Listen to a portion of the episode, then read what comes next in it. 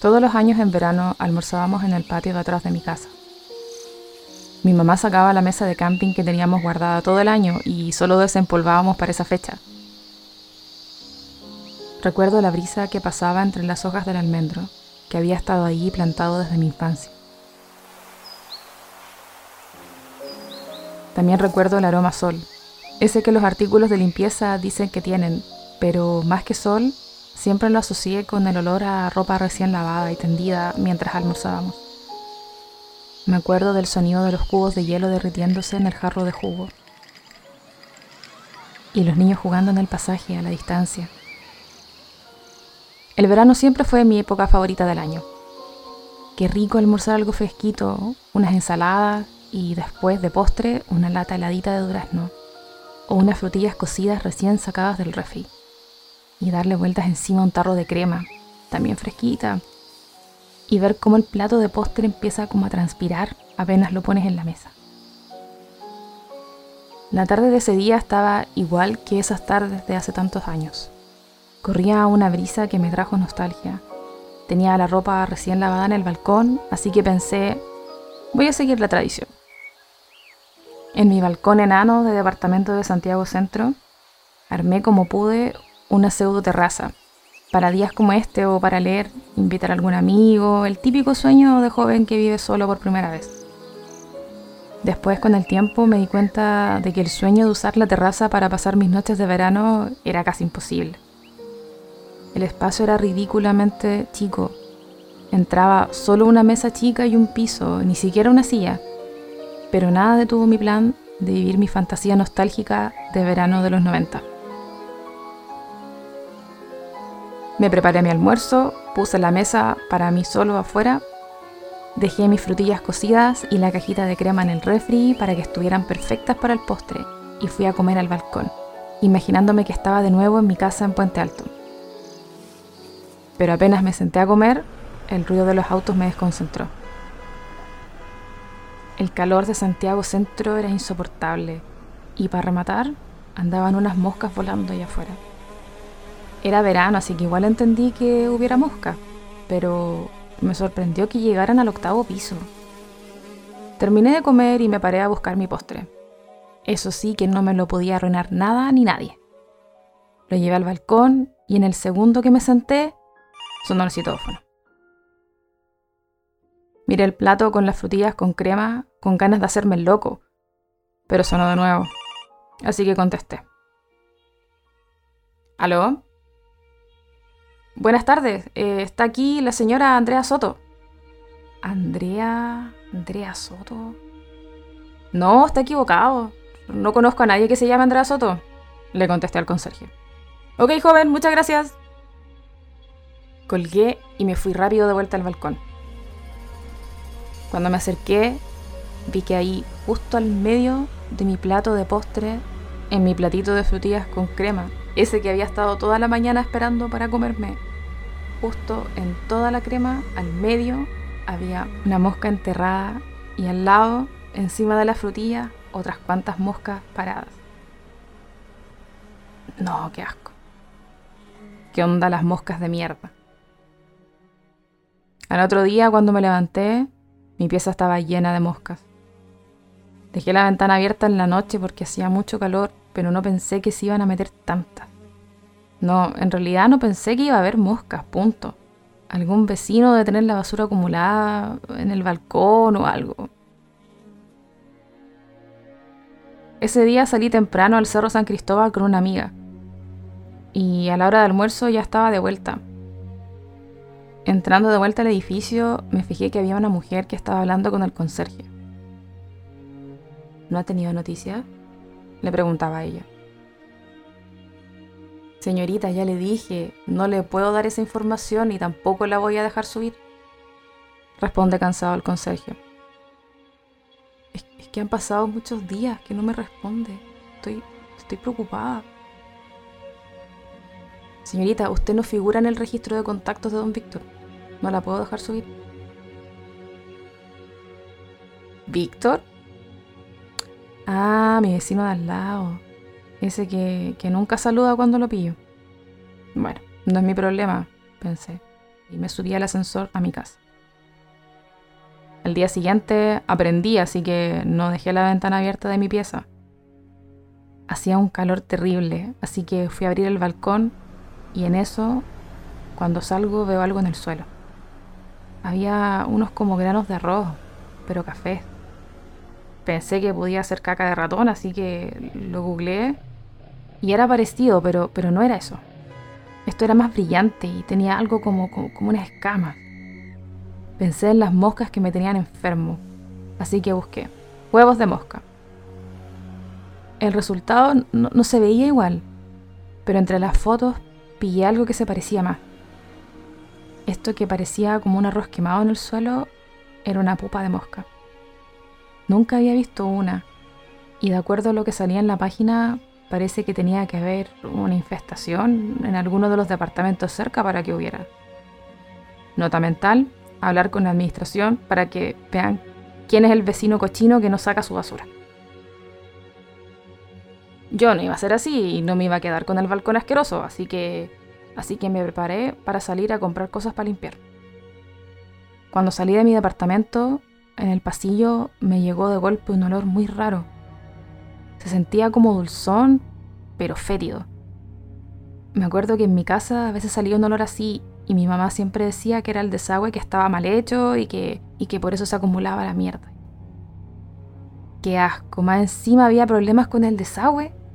Igual raro porque en mi casa pasaba eso de vez en cuando, pero, pero acá era la primera vez que se sentía algo así. Traté de aguantar la respiración hasta que me subí al ascensor. Cuando me bajé en el primer piso, vi de nuevo a la misma mujer del otro día. Salí, fui rápido al súper, pero el olor que sentía antes me había quedado como pegado en la nariz. No importaba por dónde pasara, ni en qué parte del supermercado estuviera, todo tenía ese olor extraño, como, entre, entre, mierda, pero, pero con un dulzor. Lo tenía tan pegado que ni siquiera el olor del pan fresquito de la panadería del súper me lo podía sacar. Volví al edificio cargado con todo el pasillo de la limpieza. En el lobby seguía la mujer y, me gustaría decir que, lo que hice después estuvo motivado por la preocupación, pero, la verdad Realmente fue la curiosidad y el cagüineo. Hola, ¿tú, ¿tú eres la que anda preguntando por mi vecino? Por Víctor, me respondió súper agitada. Sí, ¿sabes algo de él? ¿Lo, has visto? Me acuerdo que en ese momento el aroma del perfume de ella se mezcló con el olor que yo había sentido en el pasillo fuera de mi departamento. Y me empezó a dar un dolor de cabeza no, la verdad es que no hablo con él. Eh, lo he saludado de pasada nomás. Pero nunca me ha devuelto el saludo, pensé. ¿Tú, llamaste a mi departamento eh, con el conserje el otro día? Sí, que quería saber si, si a lo mejor me dejaba subir eh, para ir a golpearle la puerta a Víctor. Llevo días llamándolo, pero no me contesta. Y la última vez que hablamos me dijo que no se sentía bien. Si llevaba tantos días acá ella pidiendo subir, no creo que sea una mala persona, pensé. No se veía que estuviera mintiendo. De verdad tenía la cara de estar súper preocupada. Eh, ya, pues subamos a ver qué onda. Le dije, y se le iluminó la cara. ¿En serio? Te lo agradecería, Caleta, me dijo. Tomamos el ascensor y llegamos al piso 8. Y apenas nos bajamos, nos llegó de una patada el olor asqueroso. La mujer, Andrea, reaccionó tapándose la nariz con una manga y corrió a la puerta del departamento de al lado. Ahí yo pude haberme ido a mi casa, y había hecho mi buena acción del día y todavía andaba con las bolsas del súper, pero, pero no, no podía. A esa altura ya estaba intrigado y quería saber cómo iba a terminar el asunto con el vecino. Golpeamos la puerta del departamento, pero nada. Ella tocó el timbre como 20 veces y gritaba, ¡Víctor! ¿Estás? Soy yo, la Andrea. Pero nada. Solo silencio. Pasaban los minutos y la cara de Andrea se iba poniendo más y más angustiada. No, tenemos que botar la puerta, me dijo. Yo no sabía qué hacer. ¿No era un delito botar la puerta? Y si el loco se había mandado a cambiar nomás y, se había ido de viaje o algo, no nos podíamos meter en el pedazo de atado. pero Andrea estaba con los ojos llenos de lágrimas y se veía tan mal que me traspasó como la desesperación. Eso, y era tan raro que, yo ya necesitaba saber. Ahí dejé mis bolsas en el pasillo. Retrocedimos unos pasos, agarramos vuelo y chocamos de lado al mismo tiempo con la puerta, como en las películas. Lo repetimos dos o tres veces y cuando ya pensaba que me iba a quedar el hombro morado, la puerta se abrió violentamente. Ahí sentí como una nube negra que pasó alrededor mío, saliendo rápido del departamento, zumbando. Eran moscas. Cientos de bichos, de todos los tamaños, volando alrededor, en la pared, en el techo. Había grandes, chicas. Nunca había visto moscas tan grandes. Y después del shock de las moscas, el olor. Un olor putrefacto que, jamás se me va a olvidar. Sentía como, como, como carne podrida, huevos podridos, desagüe y fruta vinagrada. Como cuando se te pasan las frutillas y se empiezan a echar a perder y llegan moscas mezclado con todo eso. Me frené en seco con arcada, pero Andrea pasó corriendo por al lado mío más adentro del departamento del vecino. Un segundo en el que solo se escuchaba el zumbido de las moscas. Y después, un grito y el llanto. Entré detrás de ella, aguantándome las ganas de vomitar. En el piso vi que había más pupas de mosca y, moscas muertas. Encontré a Andrea en el living, de rodillas en el suelo y llorando. Y a unos pasos de ella, entre medio de, la nube negra de moscas, en el suelo, al medio de la alfombra, entre medio de más pupas, hay un bulto. Me costó un segundo reconocer que era, que, era Víctor, descomponiéndose. Por sus brazos y, el cuello se veía una capa de, de larvas, gusanos moviéndose y, y su cara apenas reconocible, los bichos como que se, habían comido la piel y, y, no me pude aguantar más y me di vuelta y vomité. Hoy, hoy lo pienso y, no me puedo imaginar cuántos días llevaba ahí muerto el pobre Víctor para llegar a ese estado. Probablemente el calor del verano eh, aceleró mucho la descomposición. Había escuchado antes que, los cadáveres empiezan a soltar líquido y la mancha café que recuerdo que había alrededor de su cabeza, que se notaba que, salía de su nariz y su boca, bueno, eso me confirmaba algo que, de verdad habría preferido no, no confirmar nunca. Le quité la mirada a ese espectáculo horrible y me di cuenta de que en la alfombra había más manchas café como un camino y también en lo que se veía de su ropa. Y en el centro del torso había un cuchillo enterrado como, como a la altura del pecho. Y ahí me fui a negro.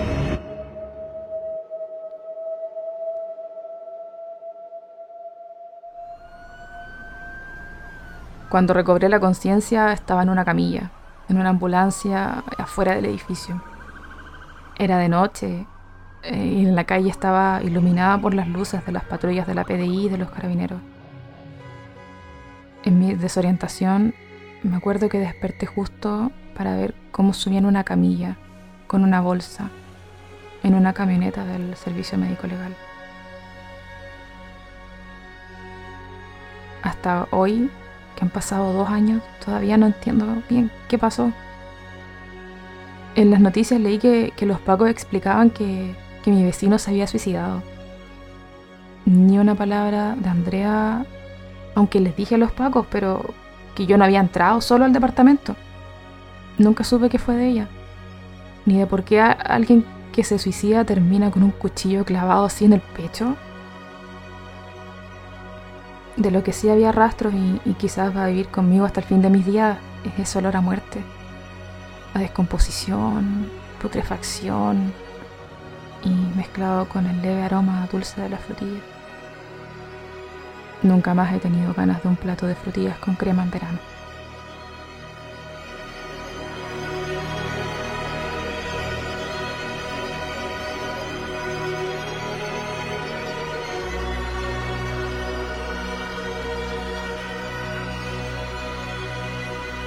Hola, mi nombre es Ángel y esto fue Neura, capítulo 2. Este proyecto nuevo está conducido por Ángel y Cata. Muchas gracias por escucharnos hasta aquí. Nos vemos la próxima semana.